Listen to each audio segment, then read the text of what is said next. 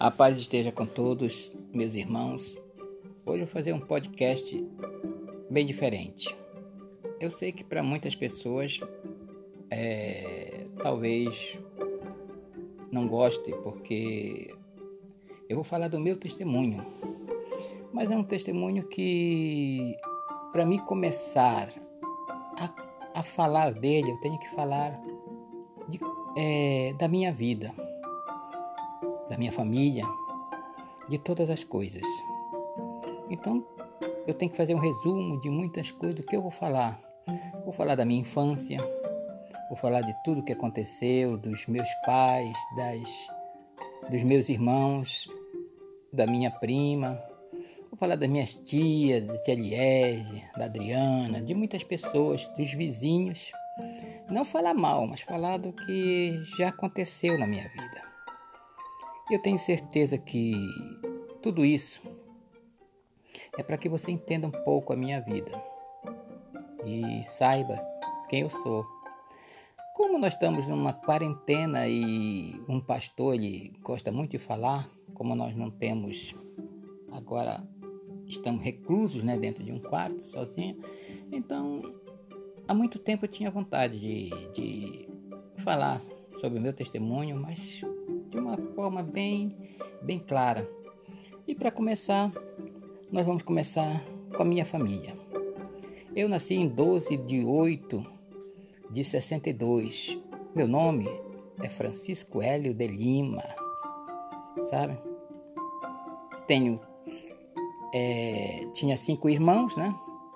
É, o Francisco, a Ana, a Célia, eu e o Paulo. E dois pais maravilhosos que me ensinaram muito da vida, apesar de poucas coisas que hoje em dia a gente vê que a criação está muito diferente. Meu pai, José Francisco de Lima, minha mãe Maria Nelly de Lima, e que me ensinaram muito. E a minha infância é, é como muitas pessoas falam que a minha infância é, digamos assim, acho que foi a melhor infância que eu já tive, que eu já vi. Porque apesar que apanhava às vezes todos os dias do meu pai, porque ele sempre dizia: "Não vá para São Miguel". Mas lá tinha nossos amigos. Naquele tempo não tinha tablet, nem nenhum, nenhuma brincadeira entende? A brincadeira nossa era na rua. Eu, eu tinha um vício de soltar papagaio. Para quem não sabe, é pipa para alguns lugares. Então, meu pai era camelô. Tenho muito orgulho porque era uma. Começando pelo meu pai, que é o patriarca, né? É o varão. É o que quando começou tudo. Meu pai é, é cearense me engano, Palmeira dos Índios, me perdoe se eu estiver errando a, a cidade. E nasceu, nasceu e foi criado com pais adotivos, né, que ele, ele ama muito. E mas naquele tempo uh, o negócio era trabalho, era trabalho. Eu sempre vi meu pai que tinha uma certa dificuldade porque nós trabalhávamos junto dele que ele tinha muita vontade, muita vontade de, de ler e escrever. No caso, ele não, ele não, não lia nem escrevia. Mas era um homem que não se deixava enganar por muitas coisas, não. Um homem sábio, que a melhor de todo ensinamento que ele pôde, ele, ele, ele, pôde fazer para mim, estou falando de mim, foi ser honesto, sabe? Eu me lembro de um caso do meu pai que ele chegava, é, que chegou, arrumou a banca cedo, chegou um homem e que disse, Zé, que a gente vendia roupa de neném, eu quero uma camisinha, é, fralda, essas coisas que a minha mulher acabou de ter o é, neném e não tem nada. chegou, né? quem não sabe, a 7 de setembro passava carro direto. Hoje não, né? Tá cheio de camelô. Mas passava carro direto. Ele chegou e colocou a pasta presidente dele. Uma história que eu nunca esqueço. E comprou rapidamente, colocou a coisa, pagou e foi embora. Passou um tempo, esqueci. Aí papai arrumando a banca viu a pasta. Aí chegou, chamou o Chico, que trabalhava do lado. Olha, Chico, você quer esquecer essa pasta. Eu, pra mim foi aquele homem que chegou de, de, de, de carro aqui agoniado. E esperou, vamos esperar. Esperou, esperou, deu meio dia e nada. Papai já preocupado, que era cedo. Acho que nem ele sabia onde tinha esquecido. Chamou o Chico, Chico, olha, vou abrir aqui a bolsa para ver se tem alguma, alguma coisa que possa identificar da onde é esse homem. E não tinha nada. E tinha dinheiro, tinha algumas coisas de valores, tinha isso, aquilo, outro. Ele pegou, só fez fechar. Ele disse, a única coisa que eu tenho que esperar. Guardou lá num, num balcãozinho que a gente tinha. E passou lá quando foi umas duas horas, acho que chegou aquele homem agoniado. Olha, eu já vim em muitas lojas que eu saí daqui comprando aqui. E o único lugar que eu uma coisa podia vir era aqui.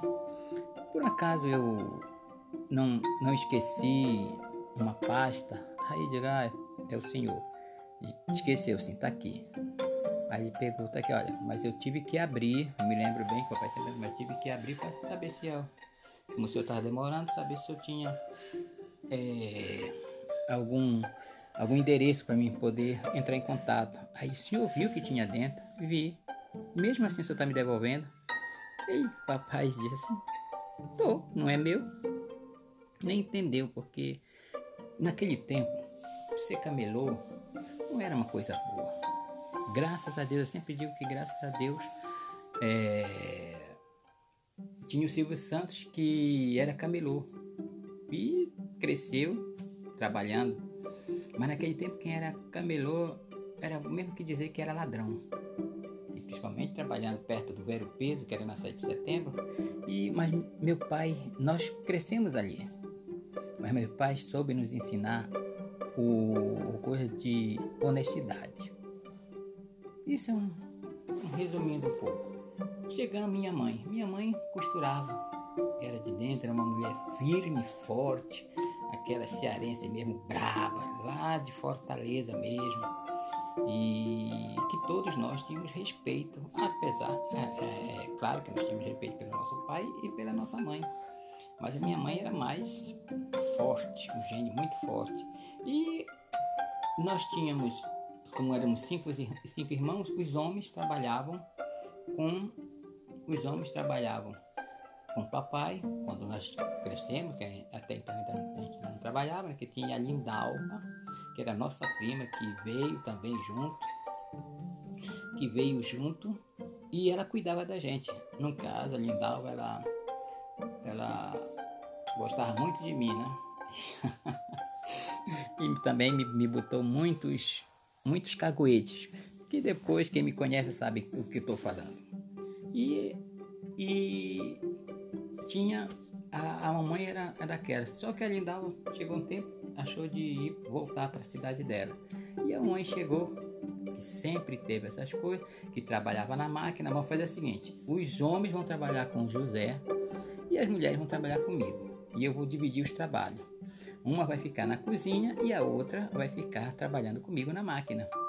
Aí a Célia pulou, né? Dizendo que sempre, sempre gostou de, de cozinhar, que ficava na, sob a, a, o cuidado dela a cozinha, o almoço.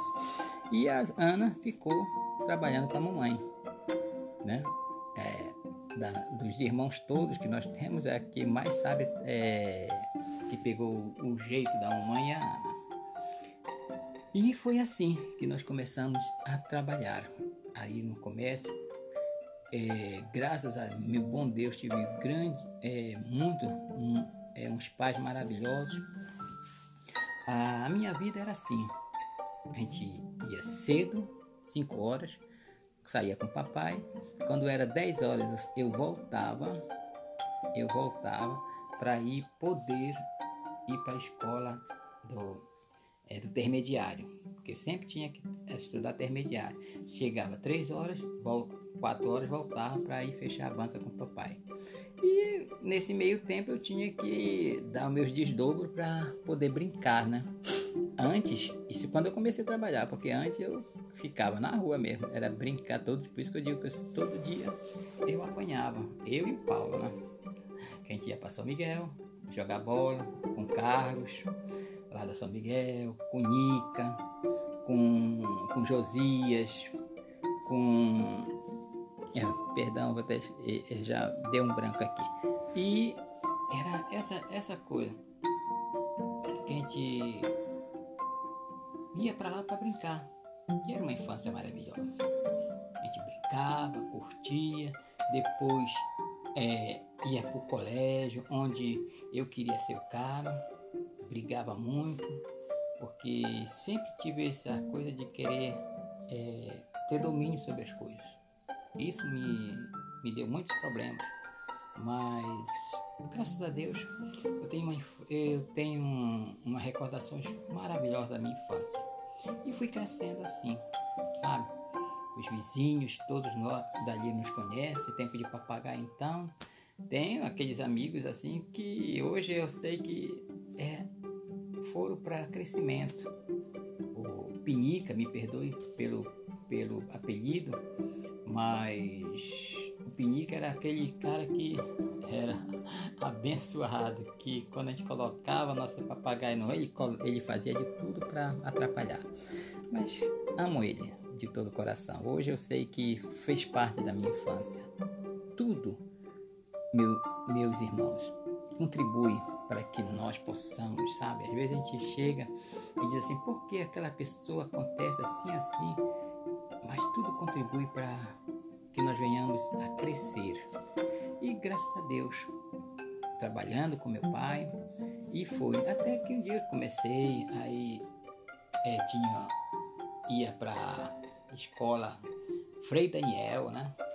Minha escola favorita, que eu, quando eu entro ali tem muitas, muitas recordações boas, sabe? Bernardo, Haroldo, tinha muitos amigos, sabe, que estão gravados na minha mente, que de vez em quando eu chego ficando pensando, que eu acho que todo mundo é assim, tem aquelas suas boas lembranças de infância. E eu, as minhas. E fui crescendo, fui crescendo, graças a Deus. O, é como todas as pessoas, fui tentado para usar drogas, Infelizmente, o nosso o meu amigo, amigo irmão, porque estudei muito tempo com ele, Bernardo, caiu nessa trama diabólica. E eu até estava falando outra vez que eu encontrei com ele muitos anos depois. Ele dizia assim: Ah, se eu tivesse ficado com, junto contigo, né? Ele acho que eu não tinha entrado nisso. Porque meu, meu coisa era demais de. Porque tem muita gente que fala, às vezes, Roberto Carlos, hoje eu sou evangélico por causa de muitas coisas do, do, das músicas do Roberto Carlos, que era fã de carteirinha. Quem me conhece sabe disso. Bruce Lee, eu também, se hoje eu não, nunca usei droga, foi justamente por isso. Porque tinha de, eu gostava muito de ler que estar assim, mente sã, corpo sã. E eu dizia assim, não, eu quero ser o cara eu não posso estar com a minha mente turbada com drogas, que hoje em dia as pessoas acham que é um refúgio, não, é uma prisão. E dou glória a Deus por isso, porque a gente sempre, sempre encontra a saída. E graças a Deus fui crescendo, fui crescendo, o Senhor me cuidando de mim, até que um dia cheguei a, a gente vai crescendo, vai, vai mudando nossos hábitos. Foi quando eu saí de saí do Frei Daniel e fui e fui para o Madres Arif Salles. Hum. Madres Arif Salles, para quem não sabe, que é novo, né? Tinha era aulas à noite. E graças a Deus, ali também era um ali é um, é um, é um colégio de referência né, no Guamá. Para quem não sabe, eu mora, morei muito tempo no Guamá e um colégio de referência. E fui crescendo, assim, a gente foi começando a mudar nossos, nossos sentidos, já não tinha mais coisa quando era tempo de menina, era menina, já era adolescente, já queria ser uma coisa, mas nunca fui muito expansivo para isso, não. A minha vontade sempre era, era estar tá em paz. Eu gostei, sempre gostei de música, buscando a coisa, até então nunca tinha me interessado em, em tocar nenhum instrumento. E foi, até que um dia num certo momento eu fui trabalhar, me lembro bem que foi num sábado, isso foi já quase em, janeiro, se eu não me engano, e no ano 79. Eu só me lembro do ano porque tinha uma música do Roberto Carlos. É, é, é, você é meu escudo, você é pra minha fé me leva até você. Se não me engano, foi isso. Dessa música aí. Que é você é meu escudo, minha fé me leva até você. Em 79. Foi uma música dessas assim, que eu cantava muito. E graças a Deus por isso. E se eu soubesse que eu sei hoje, que a nossa palavra tem poder, acho que não teria acontecido tantas coisas como aconteceu. E como de costume, cheguei, aí fui tomar café e tal, mas eu sentia, eu tava sentindo que tinha um tipo assim, um, uma coisa no meu olho que estava assim incomodando, que eu passava a mão e tava era é, lagrimando, nem, nem, me lembro se era do lado direito ou do lado esquerdo, só sei que eu vi alguma coisa que eu passava a mão e querendo tirar, querendo tirar, parecia assim, tipo assim um cisco, um, uma poeira, e aquilo me incomodava. E aquilo foi, foi crescendo, foi crescendo, foi crescendo, e eu sempre passava a mão, tipo, é, que é isso? Mas até então tá me chegando tudo bem. Mas foi num sábado, me lembro bem como se fosse ontem. Eu estava lá na lojinha que nós tínhamos lá, já, já não éramos mais camelô, né? Já, já tínhamos uma lojinha já e a gente estava arrumando lá. Eu e o papai estava arrumando lá o, a,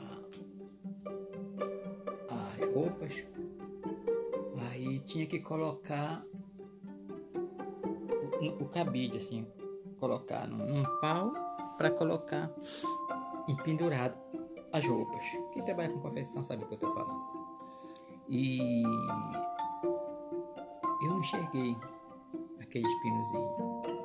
Eu não enxerguei. E eu dizia, pai, eu não estou enxergando. Papai chegou e disse, deixa disso, menino. Pensando que eu nunca, devo confessar que eu nunca fui bom no trabalho, né? E aí pensando que eu não queria era trabalhar. Aí eu disse, é disso, menino. Mas ele ficou observando. E quando é fé, ele viu que eu não estava enxergando, não estava não estava é, fazendo as coisas direito, não. Ele telefonou para a mamãe, olha, vem aqui, manda alguém, porque o Hélio não está bem. Aí veio a Ana, me lembro bem, veio a Ana. Aí eu fui até com. Ana foi passando, que a gente ia pegar o ônibus, passamos lá onde o papai tinha a banca. Aí falamos com o Chico e tal. Não, é que eu tô com problema no olho. Chegamos, foi no sábado. Quando foi à tarde, a mamãe olhando e tal, fomos para um, um médico do INSS naquele tempo. Chegamos lá, o médico fez os exames e tal, chamou a mamãe à parte e diz: Olha, leve seu filho para casa. Leve seu filho para casa, porque ele ele está brincando, ele não quer, ele não quer nada, ele não quer estudar, porque ele não tem nada no olho não. Ele não tem nada. Mas como? Ele, meu, meus filhos não são de mentir desse jeito. Não, mas ele está mentindo. A mamãe levou para casa. Quando foi, as coisas foi piorando. Quando chegou a noite, quando chegou uma coisa, ela levou. Não, aí ela pegou, viu? Que uma coisa. À noite ela levou, me lembro, umas seis horas, ela levou para um médico particular. O médico particular, me lembro que entramos na clínica, o médico colocou café para me cheirar, colocou mais coisas, fez uns exames, tá? Falou a mesma coisa, esse menino não tem nada na vista. Mas ficou assim, tá? Mas ficou me observando. Quando depois, tá? Fiquei. Quando foi no domingo, piorou. Eu não estava enxergando quase nada. Quando ela viu que eu não acertei nem o prato, ela ficou doida. Ela disse: Não, disse José, eu vou levar o Hélio para Fortaleza. Eu vou levar o Hélio para Fortaleza porque ele não tá bem, não. Aí o papai disse: Tá bom. Comprou as passagens, nós fomos. Foi a primeira vez que eu fui. Não, primeira vez não, minha. Já é a segunda vez, que na primeira vez eu fui de, de navio, né? Eu e o Paulo. Dessa vez eu queria ir de ônibus e fomos de ônibus. Tinha até quando chegar não tinha ponte, tinha que parar, atravessar, para pegar o ônibus lá do outro lado. Aí tá legal. Chegamos em Fortaleza, na casa da Tiliege, da Tia Liege. Fomos por médico, se eu não me engano o nome era Leirias de Andrade, o melhor médico de vista de Fortaleza. Ele fez todos os exames, ele fez todos os exames possíveis, bateu chapa do olho, fez um bocado de coisa. Eu me lembro bem coisa e chegou a mesma, mesma coisa. Olha, não vejo nada nesse menino. A única coisa que eu posso detectar é falar um pouco para você é que talvez seja bater o chapa dos dentes, porque quem não sabe, ele dizia que o dente prejudica muito a visão. E ele chegando disse que o que podia estar tá acontecendo é que tem alguma coisa entre os dentes que não sabe. Ele aconselhava, olha esse conselho que achamos de seguir, né? Tirar todos os dentes da boca superiores. E assim nós fizemos. Porque, meus irmãos, eu vou te dizer uma coisa: tudo que te disserem quando nós estamos numa situação difícil, isso a gente faz. Isso a gente faz. E tá. Aí começamos a extrair alguns, a extrair alguns dentes lá e tomar uma injeção. Era tomar uma injeção, todos os dias tomar uma injeção, não me lembro o nome da injeção.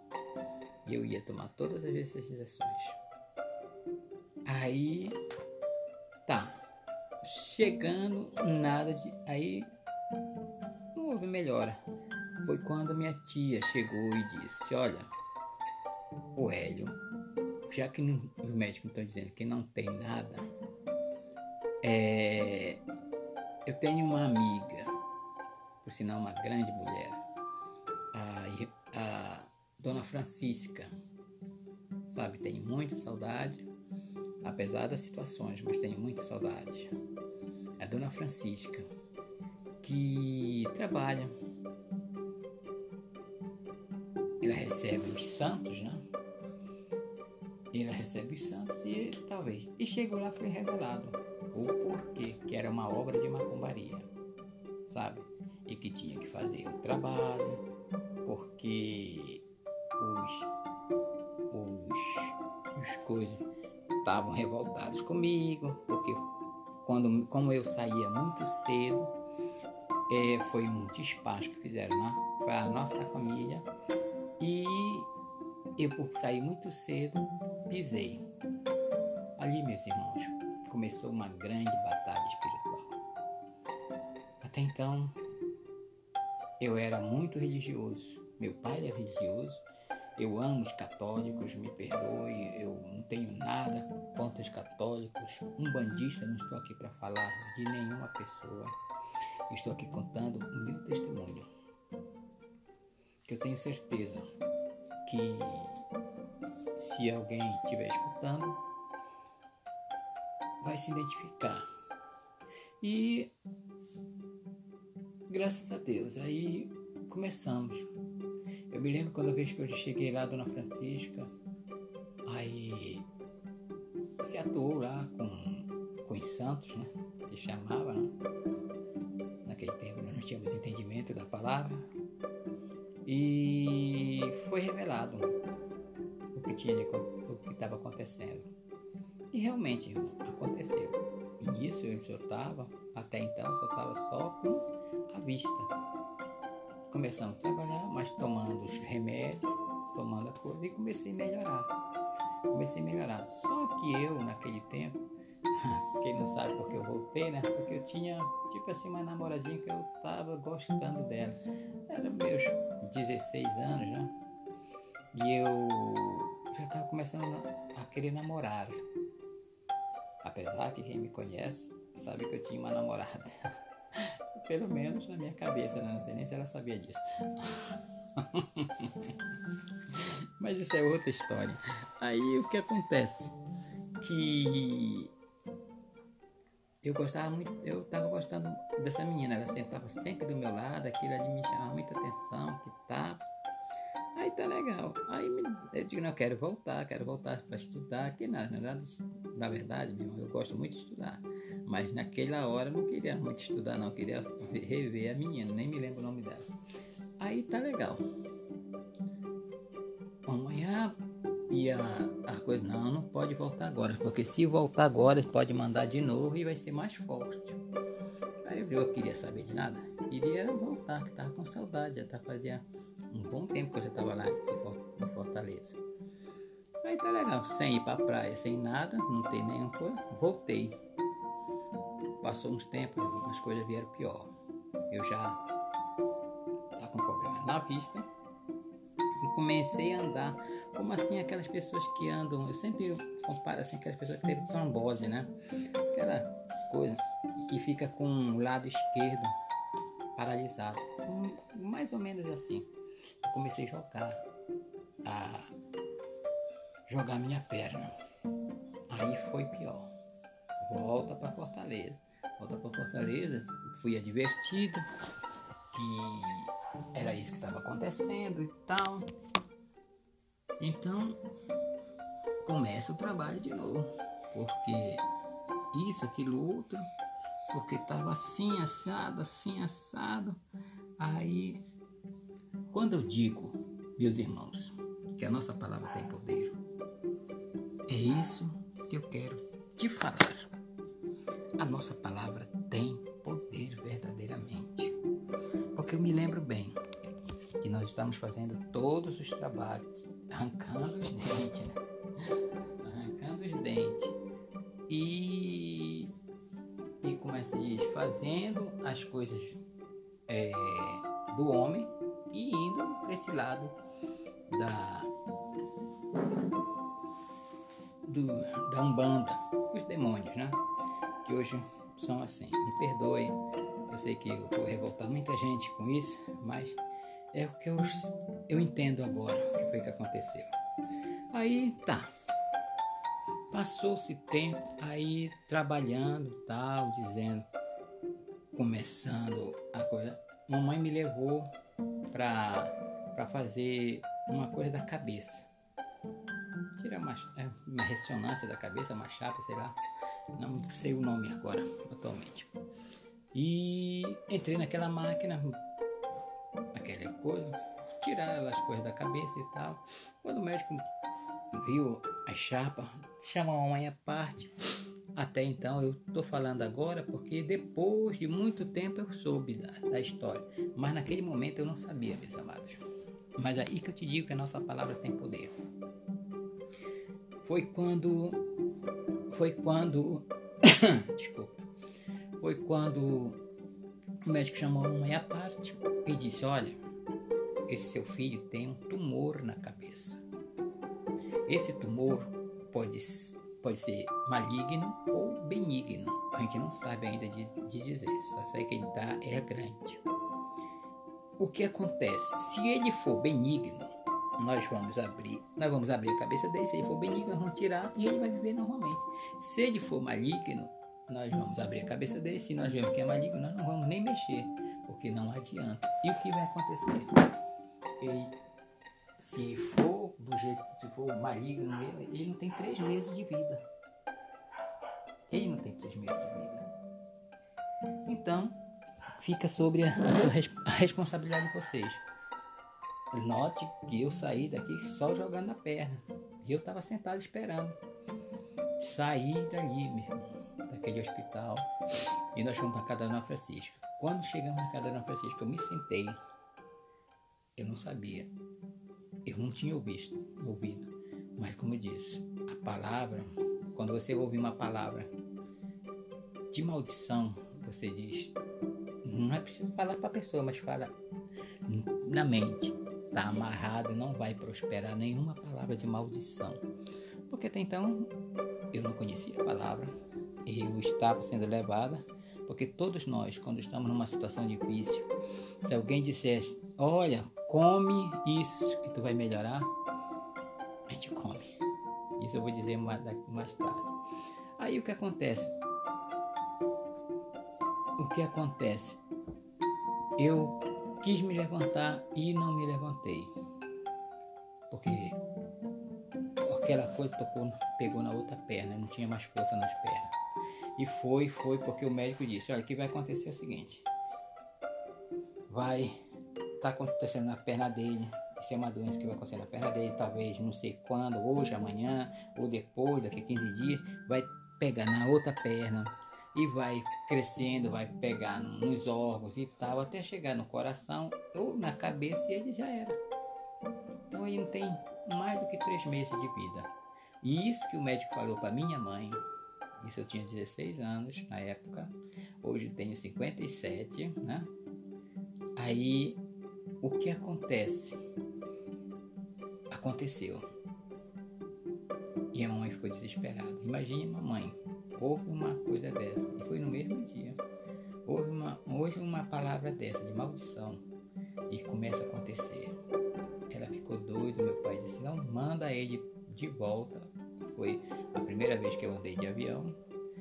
Manda ele de volta, porque se é para morrer, ele vai morrer aqui eu te digo uma coisa, que como eu ia morrer, eu tinha todas as vontades, tudo que eu queria, as pessoas faziam. Eu colocava meu som alto, mamãe nunca reclamou. eu colocava meu som alto, eu comia, me lembro da Dona Beré, que me deu vontade de comer um. Atualmente eu tô até com vontade de tomar um belo tacacá. Né? A Dona Beré me deu vontade de comer aquela jambu Aí falei, quando é fé, a dona Bélia até mandou um pratão de jambu, comi, tega, me satisfiz. Tudo que eu queria naquele tempo, já ia morrer mesmo, né? E ria, né? Porque não morri. Aí me dava. Eu já tinha voltado para casa.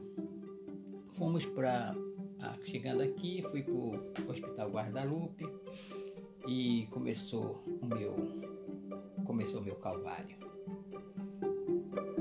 Tinha, não me lembro bem o, médico, que era até presidente Paysandu naquele tempo, para te ver, acho que era porque ele, ele sabe que eu era remista e acho que ele, por isso que ele começou a me furar de tudo quanto foi jeito. Tô brincando. Que Deus abençoe cada um que passou sobre minhas vidas. Então, começou. Eu começou a, a subir, me colocaram uma sonda. Nessa sonda, eu me lembro bem que estava o Francisco do meu lado.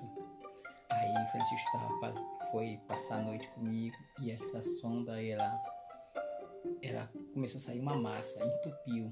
A, a, como eu diz, a enfermeira, não sei se era se era estagiário, está começando, ela em vez de. Porque depois eu soube que a dona Catiara, que eu me lembrei, o nome dela é dona Catiara, chegou. Me, que depois, quando eu cheguei aqui, quando eu cheguei em casa, ela foi tirar a sonda, ela fez isso. Ela já no hospital, a, a enfermeira, infelizmente, não fez isso. O que foi que aconteceu? Ela puxou. Quando ela puxou, ela veio rasgando de dentro para fora. Irmãos, um abismo chama outro abismo. Então, o que acontece? Aquilo foi piorando cada dia mais. Eu já estava, fiquei na, naquela situação que urinava aonde tivesse, que eu não tinha mais porque abriu. E tive. Isso me deu outros problemas, porque tive pedra na, na bexiga, e depois eu tive que fazer uma operação. Pedra na bexiga. Aí o que acontece? foi cada dia de mal a pior. E eu me lembro bem que estava o Paulo, vinha o Carlos, a Dina, a Dina, nossos vizinhos ali do lado, vinha, às vezes vinha coisa, e tinha o Paulo, tinha o Ronaldinho, sabe? Tinha o Ronaldo, tinha o Zé Luiz, a Regina, todos aqueles amigos, sabe? E sempre se acercaram da gente. E eu eu amava a minha vida. Amava meu jeito. Eu queria ser o cara, lembra? Eu queria ser o cara. E de repente eu não tinha nada. Imagine para um jovem, 16 anos, começando a vida, não ter nada. Nada como te digo assim. Não ter perspectiva de nada, porque sabia que eu estava mal. Mas a única coisa que Deus não me tomou, e quando eu leio o livro de Jó, eu, eu me comparo muito assim, sabe? Porque Jó, apesar do seu sofrimento, ele não abandonou a Deus. Jó, ele, hoje eu vejo assim, naquele tempo eu não sabia. Deus, sabe, chegava e queria saber por quê. E eu não, eu estava tranquilo. As pessoas chegavam comigo, eu não entendo como é que esse homem, como é que esse jovem, eu numa situação dela eu já estava desesperado. E eu não. Ficar tranquilo é aquela coisa, Deus é sábio. Porque eu acho que se outro estivesse no meu lugar, acho que a situação seria dramática, principalmente para minha mãe. Eu, uma coisa que muitas coisas aconteceram nesse meio, nesse, muitas coisas aconteceram nesse meio tempo, mas o que me chamou muita atenção foi nesse dia que eu eu estava deitado, né? Eu estava lá na frente. Aí a mamãe, não, eu estava deitado lá no corredor. A mãe chegou comigo. Tu não quer ir lá para frente, Hélio? Aí fiquei calado, porque eu não falava nada, né? Que eu não queria dar trabalho para ninguém. Mamãe ficava. Aí fui. Porque a mamãe me carregava muito no colo. Minha mãe é, é mãe, né? Carregava e pegava assim, o Ronaldinho, fiquei tão magro que o Ronaldinho era magro, mas me carregava no colo. Aí me levava lá pra frente, me sentava naquela cadeira de alumínio, aquela cadeira de praia, que eu não me sentava em outras cadeiras, por causa que eu escorregava, não tinha força no, no, nos quadris nem nada. E, e sentei lá na frente. Quando eu estou sentado lá na frente, aí o, o chegou o Paulo, o Ronaldinho, chega aquela brincadeira, a Dina, conversando comigo, toda vez que ela vinha, vinha conversava comigo. Que Deus abençoe cada, cada, cada amigos que cuidando, sabe? Que ficaram ali do meu lado, a Regina. É, são pessoas muito importantes para mim, todos os meus amigos. Aí o que aconteceu? Fiquei, mas quando foi mais 10 horas, a mamãe disse, ah, já tá. Tua, tua pele tá muito gelada. Que eu vou usar até o negócio, tua pele tá muito gelada, mas eu vou colocar. É, nesse tempo, Carlos, que se alguém coisar, diga para ele que eu tenho muito apreço por ele. Eu me lembro bem que foi o Carlos, junto, eu não sei quem foi que me carregou, pegou pelas pernas, foi Ronaldinho, pegou pelas pernas, o Carlos chegou e me levou para a cama, lá para dentro. E fiquei, aí ficaram lá na frente. O Paulo, aí o Paulo chegou, olha, bora vamos comprar isso aqui, que a gente naquele tempo o pessoal ainda tomava uma, né? Bora tomar um negócio então. Aquilo me deu uma agonia porque eu queria voltar. Mas eu não tinha pernas. E aquilo me fez chorar muito. Eu chorei que o travesseiro ficou molhado. Ficou muito molhado. E nisso, aí eu fiz uma oração. E disse assim: Senhor, eu não sei. Eu nunca tinha falado com Deus, mas eu disse, Senhor, se é da tua vontade, me diz, eu só quero fazer a tua vontade. Eu não quero fazer aquilo que eu quero. Sabe? Se porque se é para mim voltar para Dona Francisca, isso me dá um sinal. Se não, faz o que tu quiseres de mim ajude, chorando.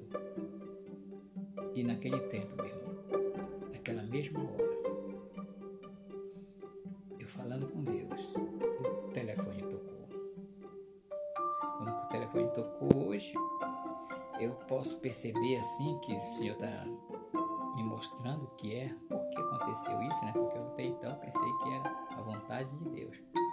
Que quando nós orarmos, orarmos em silêncio, Cuidado com quando você ora. Quando você abre sua boca, é como Daniel.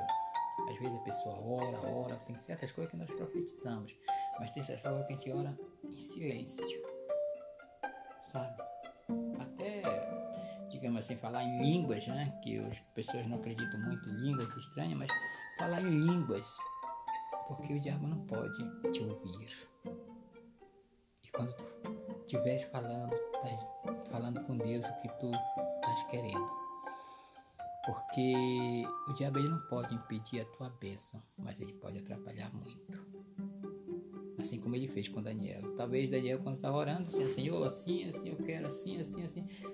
O Senhor mandou a bênção de Daniel, mas demorou. E quando o anjo chegou, disse: Daniel, desde o princípio eu ouvi a tua, a tua oração, mas o, o, diabo e seus anjos mandou para que impedisse assim atrasasse tua bênção. Mas aí, quando acabei de orar, o telefone tocou. Era minha tia dizendo que se eu não voltasse, eu ia morrer. E eu tinha que voltar, porque as pessoas que estavam fazendo o mal ainda estavam continuando. E se não voltasse, eu ia morrer. Minha mãe se desesperou, eu me lembro que se reuniram a Ana, sentou assim do lado da cama, a mamãe, que não choravam na minha frente, né? A mamãe e o papai. Chega assim, Hélio, tu queres ir para Fortaleza? Aí eu fiquei calado, eu já sabia que eu tinha feito a oração e, e achava que aquilo era era, era a resposta de Deus. Quando der fé, às vezes você pode me perguntar, e não era? Hoje eu tenho assim minhas, minhas dúvidas, apesar que todos contribuíram para minha fé. Remove montanhas, mas a tua palavra que faz a diferença. Porque eu sempre dizia, eu vou andar, eu vou andar, vocês vão ver que eu vou andar. Aí o que aconteceu? Eu fiquei calado. Esperei de decidir. Aí a mãe disse, não, nós vamos para Fortaleza. Aí depois a mãe chegou assim e disse, papai, depois eu vim saber disso, né? Que eu ia, mas eu só voltava ou em pé ou no caixão. Mas que eu não voltava mais, não voltava. E papai comprou a passagem de avião e nós voltamos para Fortaleza. Assim é o primeiro. É, aqui eu vou deixar em aberto, porque tem muitas coisas para a gente conversar a partir desse momento. E eu espero continuar esse testemunho. Você que está me ouvindo, só quero te dizer uma coisa eu vou continuar. Vou fazer outros podcasts. E se você quiser ouvir, também estou só assim, assim, me desabafando. Aquelas pessoas que não me conhecem, não sabem do meu testemunho, não sabem como é a minha vida.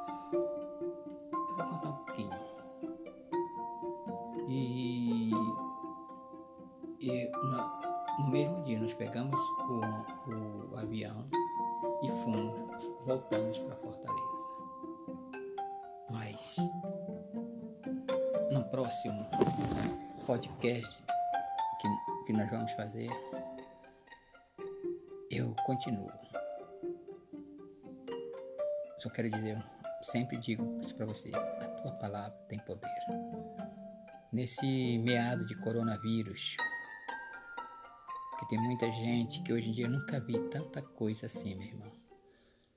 Uma televisão de um gabarito assim, que era, né, no caso, uma Globo, passar 24 horas por dia só falando sobre essa doença. E se você for ver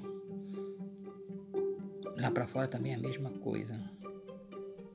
É uma coisa estranha. E a gente começa a profetizar. Então abre tua boca, profetiza sobre tua família, sobre tua vida. E eu creio que tudo isso vai passar em nome de Jesus. E eu quero fazer uma oração por você. Senhor, nosso Deus e nosso Pai, em nome de Jesus, muito obrigado, Senhor, porque nós estamos nesse primeiro contato, esse testemunho. Senhor, aquelas pessoas que estão ouvindo, aqueles meus amigos, aquelas pessoas que estão desesperadas, eu quero dizer uma coisa, Senhor, que na tua casa, na tua família, que o Senhor comece a derramar suas bênçãos em nome de Jesus. Que nenhum mal te sucederá, praga nenhuma chegará à tua tenda. Confia no Senhor. Ainda que o inimigo diga que você vai ter que entrar na, na, na, no fogo, vou dizer assim: não desista do Senhor. Diga sim. Que se o Senhor quiser me livrar, que Ele me livre. Mas abandonar a palavra do Senhor nunca. E a tua bênção está chegando. Essas coisas estão passando. Porque o Senhor já está, eu tenho certeza que já está se resolvendo. Eu creio em nome de Jesus que daqui a 15 dias a gente vai começar a voltar a viver. Não vai ser mais como antes. Porque muitas pessoas vão saber que existe um Deus Todo-Poderoso e nós vamos ficar atentos por essa brincadeira que fizeram com Jesus. Em nome de Jesus, que o Senhor abençoe a tua família, abençoe a tua casa, aquelas pessoas que estão ouvindo esse primeiro podcast. E nós vamos continuar, em nome de Jesus, com esse testemunho, que é grande, mas é, é glorioso, porque eu sou prova viva disso. E como nós estamos tendo tempo para isso, eu nunca contei. E você vai saber o que eu já passei, o que aconteceu na minha vida.